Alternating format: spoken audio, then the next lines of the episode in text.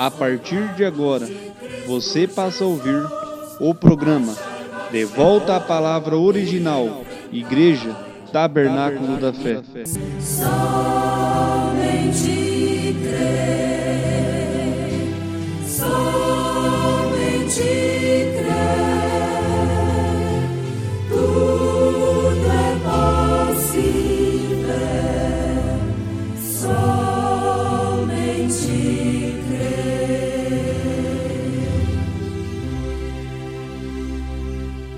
E no sexto mês foi o anjo Gabriel enviado por Deus a uma cidade da Galiléia chamada Nazaré. Evangelho de Lucas, capítulo 1, versículo 26.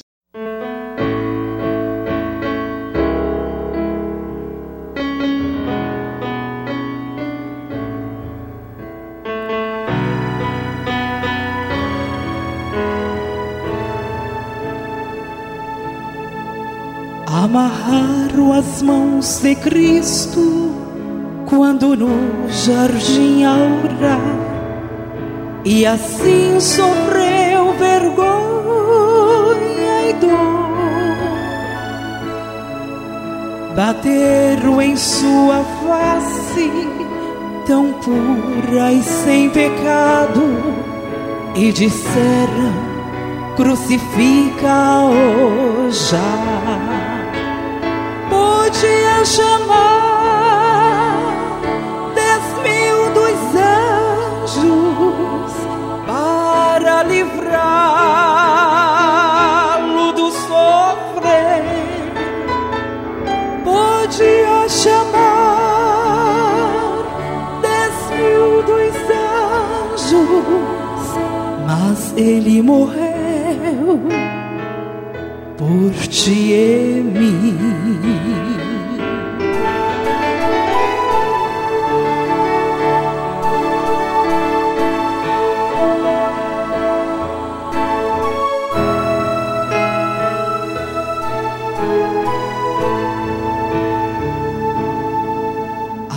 Coroa de espinhos foi-lhe posta pelos maus.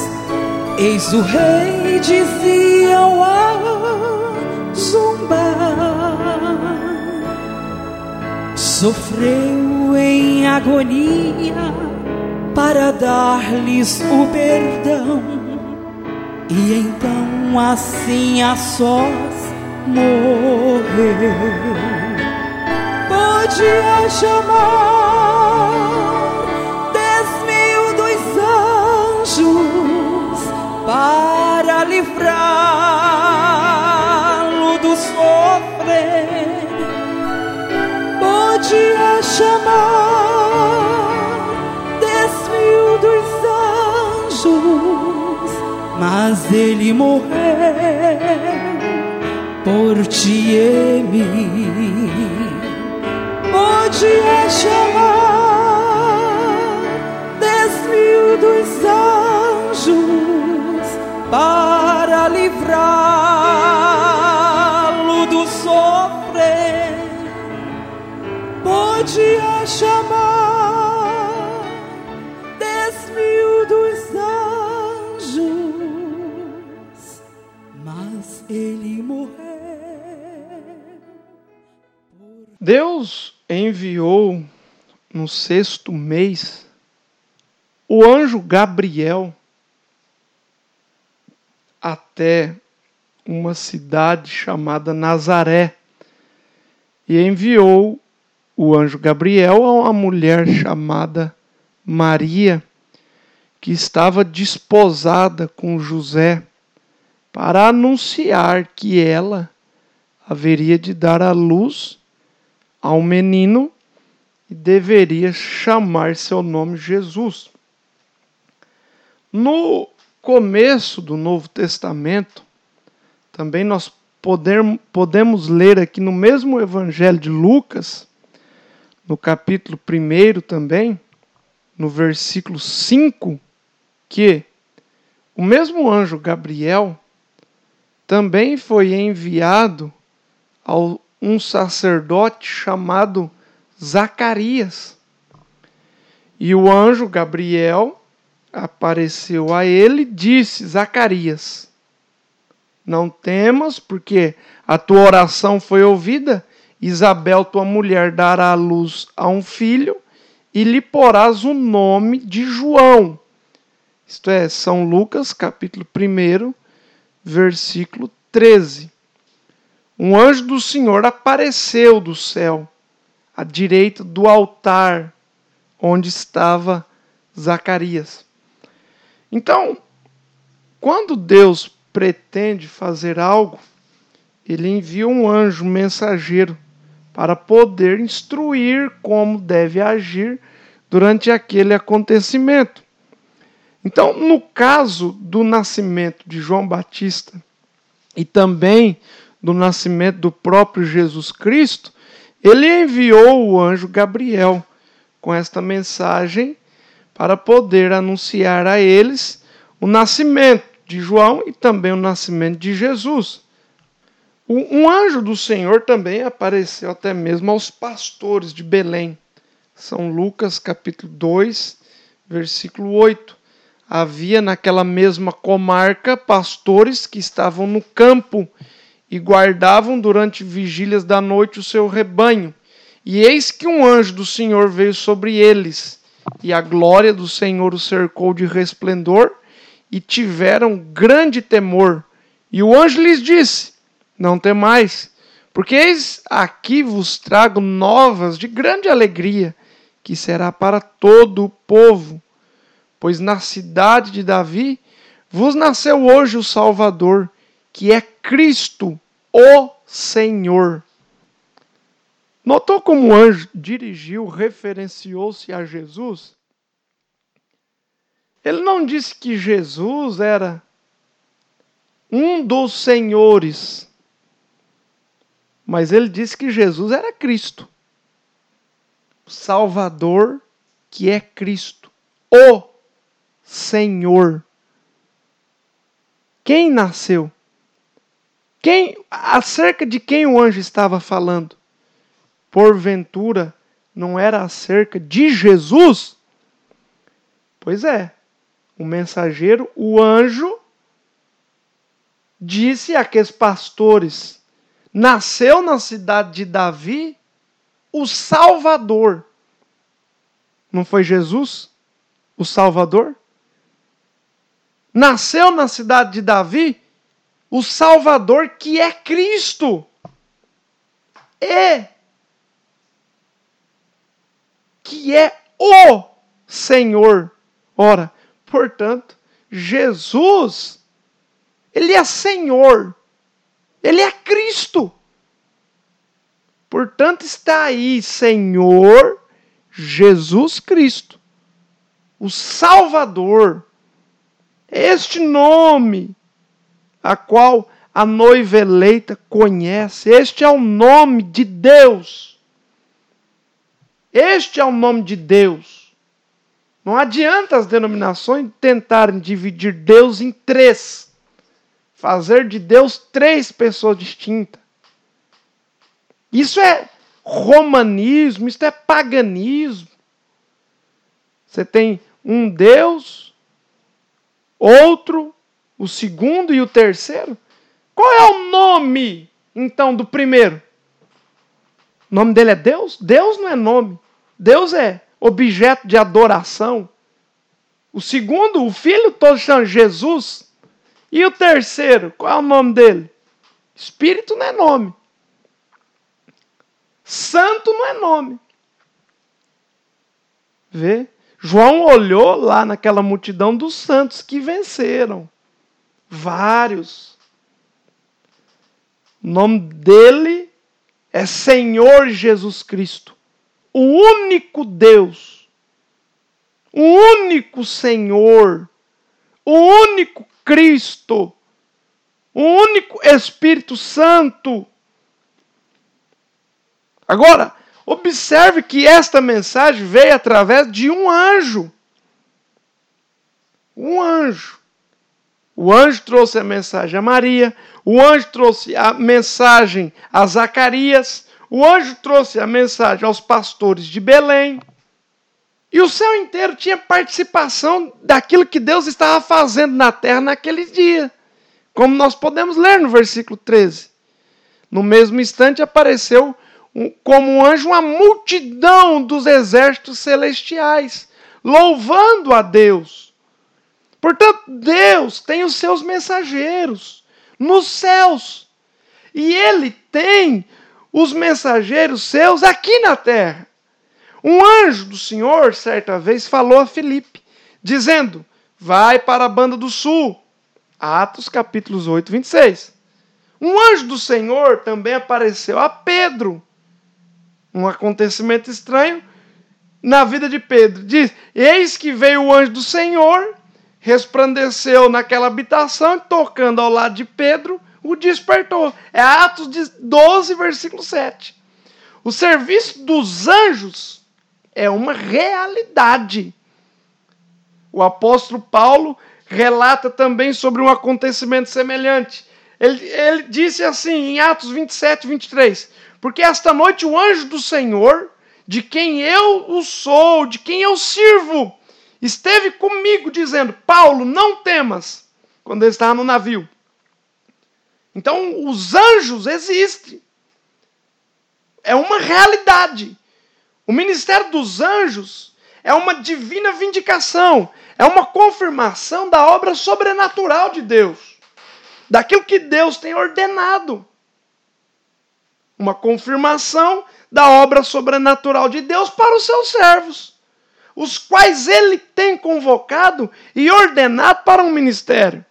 A Bíblia não é um livro natural, não é um livro comum. A Bíblia é um livro sobrenatural não somente no Novo Testamento, mas também desde o Antigo Testamento. Desde o Antigo Testamento, nós podemos ver os anjos que eram enviados por Deus para levar uma mensagem ou uma ordem aos seus servos. Daniel, quando ele teve aquela visão, não compreendeu o que aquilo significava, logo o anjo Gabriel foi enviado com uma ordem.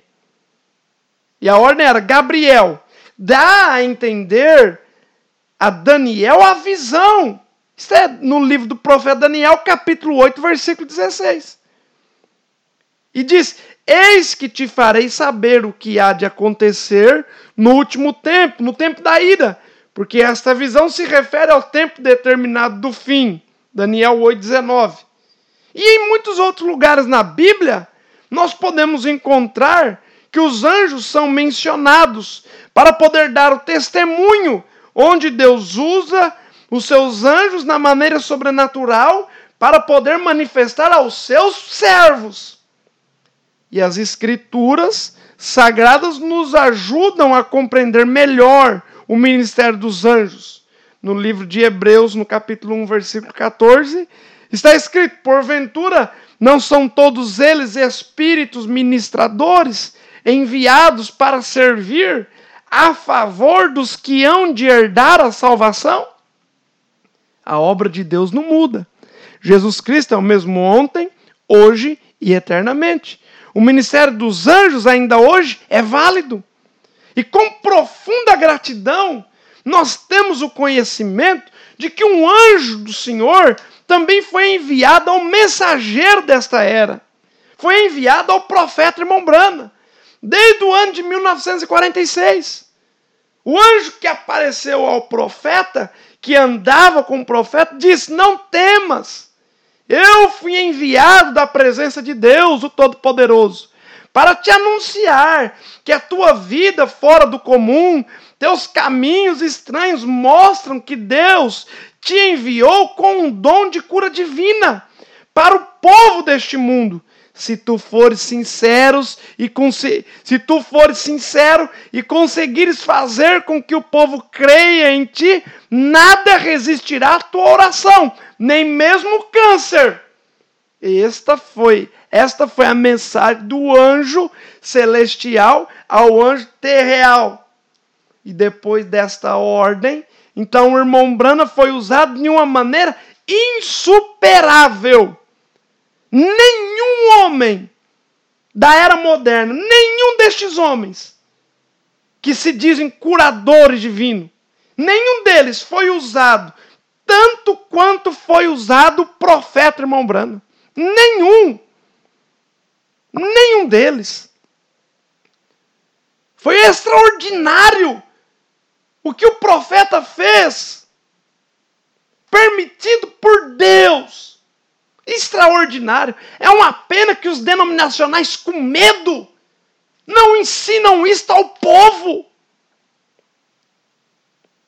Porque foi justamente isto que restaurou o dom da cura divina. Os profetas são pré-ordenados por Deus, antes mesmo de nascerem. Veja o caso de Jeremias 1, no capítulo 1, versículo 5. Antes de, de, de você estar no ventre da tua mãe, eu te conheci e te consagrei por profeta das nações. Repetidamente, o profeta, irmão Brana, desde, testemunhou desde o seu nascimento, em 6 de abril de 1909. Como aquela luz sobrenatural apareceu no quarto, às 5 horas da manhã.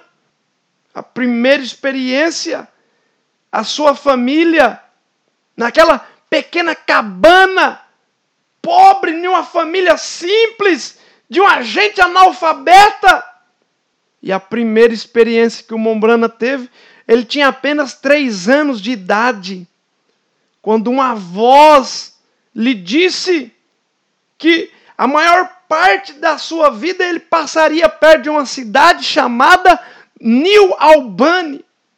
E com sete anos ele escutou a mesma voz dizendo: Nunca bebas, ou fuma, ou desonra o teu corpo de alguma maneira, pois tem uma obra preparada para ti quando for maior.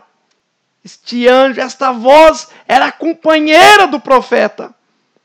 No dia 11 de outubro de 1933, depois de um serviço de evangelização, Mombrano estava batizando no rio Ohio, onde estavam centenas de pessoas. Centenas de pessoas ali, uma multidão. E quando ele estava para batizar, a décima sétima pessoa, uma luz rompeu as nuvens baixas e parou sobre ele, e uma poderosa voz estava falando, como João Batista foi enviado antes da primeira vinda, assim a sua mensagem percursará a minha segunda vinda. Cerca de 4 mil pessoas estavam assistindo aquele batismo. Muitos desmaiaram quando a luz apareceu, outros glorificaram, outros correram. Como João Batista percursou a minha primeira vinda, a tua mensagem percursará a minha segunda vinda. E a influência deste abençoado ministério, que ficou mundialmente conhecido naquela década, cumpriu, cumpriu aquilo que havia Jesus dito lá em São João 14, 12: Em verdade, em verdade vos digo que aquele que crê em mim também fará as obras que eu faço. Foi restaurado os dons ali. Uma multidão de pessoas foi libertas de doenças, de enfermidades, de aflições por este homem simples por este profeta humilde que passava desapercebido no meio da multidão, porque não era um homem grande, não era um homem de peito estufado, não era um homem que vivia andando em carro importado, em casa de luxo. Deus, mais uma vez, se revelando em simplicidade, se ocultando e se revelando em simplicidade. Tome vocês denominacionais que gostam de ler, leiam o que T.L. Osborne escreveu em seu livro intitulado Curai Enfermo e Expulsai Demônios. Corra a uma banca de revista, adquira este livro, Curai Enfermo e Expulsai Demônios, do reverendo T.L. Osborne e leia o que ele disse acerca do profeta William Marion o que seus pastores escondem, o que seus pastores até mesmo desconhecem, que usam de cura divina, que são mercenários de cura divina, usam de um dom para enriquecer, usam de um dom para ficar famoso, para ficarem afortunados. Mas aonde isto foi restaurado? Em que momento da história isto foi restaurado à igreja? Conheça a história. Lutero foi um reformador. Que milagres aconteciam naqueles dias? Vocês, luteranos, que conhecem a história, João Wesley trouxe a santificação. Vocês, irmãos metodistas, quais milagres aconteciam naqueles dias? Mas houve um grande reavivamento, houve uma restauração restauração dos dons, restauração da cura divina, restauração da árvore noiva. É uma pena que o movimento chamado pentecostal parou nisto, não prosseguiu adiante. É claro, porque aceitar a cura divina é muito mais fácil do que aceitar a doutrina. Quando foi restaurado os dons, quando foi restaurada a cura divina, era de grande aceitação ao povo. Quem não queria ser curado? Quem não queria receber um toque do Espírito Santo, de ser abençoado em sua vida natural? Receber uma cura, receber uma libertação, a cura de um ente querido. Mas a restauração do profeta trazida pelo profeta, não de sua própria mente, mas trazida, a revelação trazida do próprio Espírito Santo ao profeta. Não parou na restauração de dons carismáticos. A restauração não parou nisto. A restauração, Deus continuou restaurando todas as coisas, restaurando dom, restaurando doutrina, restaurando a ordem da igreja, restaurando batismo, restaurando santa ceia, restaurando o ato de lava-pés. Mas aí já tocou na maneira de viver das pessoas. E por isso é recusado hoje. E por isso não tem aceitação hoje. Porque se trata de uma doutrina restaurada Cristianismo não é você viver do jeito que você quer viver. Cristianismo não é isto. Isso aí tem outro nome, isso é mundanismo. Cristianismo é você viver a maneira que Cristo quer que você viva. Cristianismo, cristão quer dizer parecer com Cristo.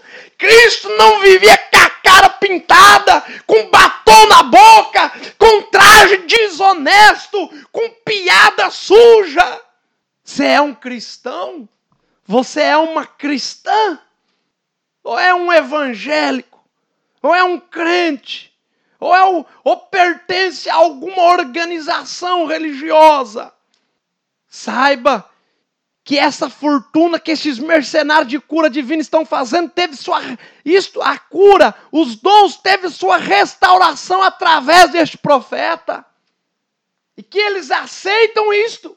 Eles aceitam a cura, mas recusa, recusam as doutrinas. É como aquela multidão. Enquanto Jesus estava multiplicando pão, multiplicando peixe, eles estavam todos ali mas quando Jesus começou a pregar a doutrina, eles o abandonaram. Até mesmo um de seus discípulos o abandonou. Ele é o mesmo ontem, hoje e eternamente. Ora, fique com cura divina, fique com essas coisas. Vocês encherão as suas igrejas, vocês ganharão fama, vocês ganharão fortunas. Mas será apenas isto? Porque para o arrebatamento é necessário a restauração completa. É necessário a restauração da palavra completa. Tudo que foi deixado para trás, tudo que foi esquecido, tudo que foi varrido para debaixo do tapete pelas escolas de teologia, pelos grandes reverendos, pelo, pelas escolas de, de exegese, pelos seminários. Este Elias, este ministério veio restaurando todas as coisas, mostrando as coisas que estavam ocultas, que estavam escondidas. A começar pelo batismo em nome do Senhor Jesus Cristo, o único batismo bíblico. Você pode ler sua Bíblia de capa a capa eu desafio alguém, ao padre, a um pastor, a qualquer um, me mostrar na Bíblia um batismo nos títulos Pai, Filho e Espírito Santo.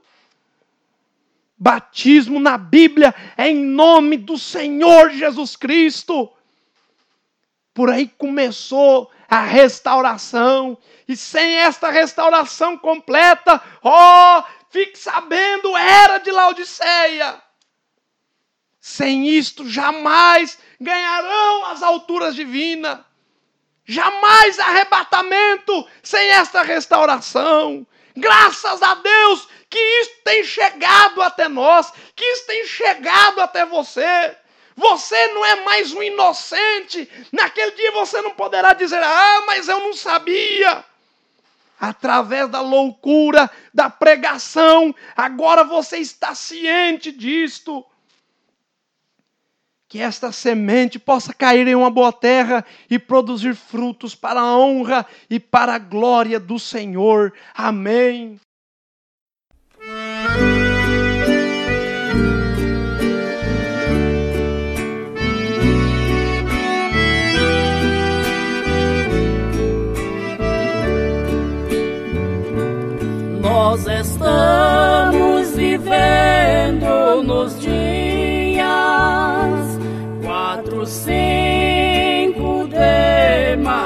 Malaquias, aonde Deus prometeu que enviaria o Elias nos últimos dias.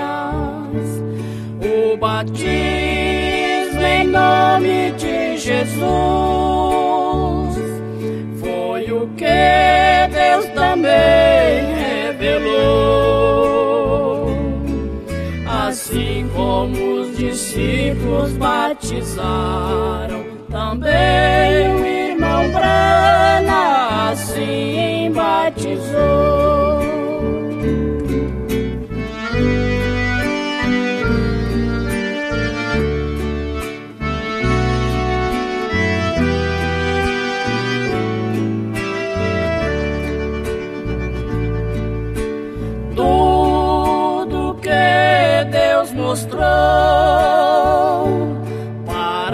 A Igreja Tabernáculo da Fé está localizada na rua Walter Baixer, número 2288. Os nossos cultos são terça-feira, sábado e domingo às 18h30 e domingo pela manhã às 9 horas.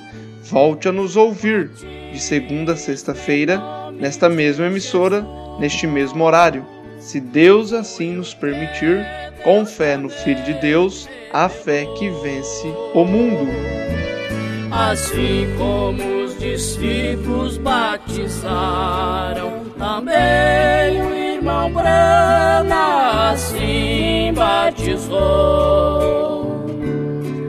Assim como os discípulos batizaram, também o irmão Brana assim batizou.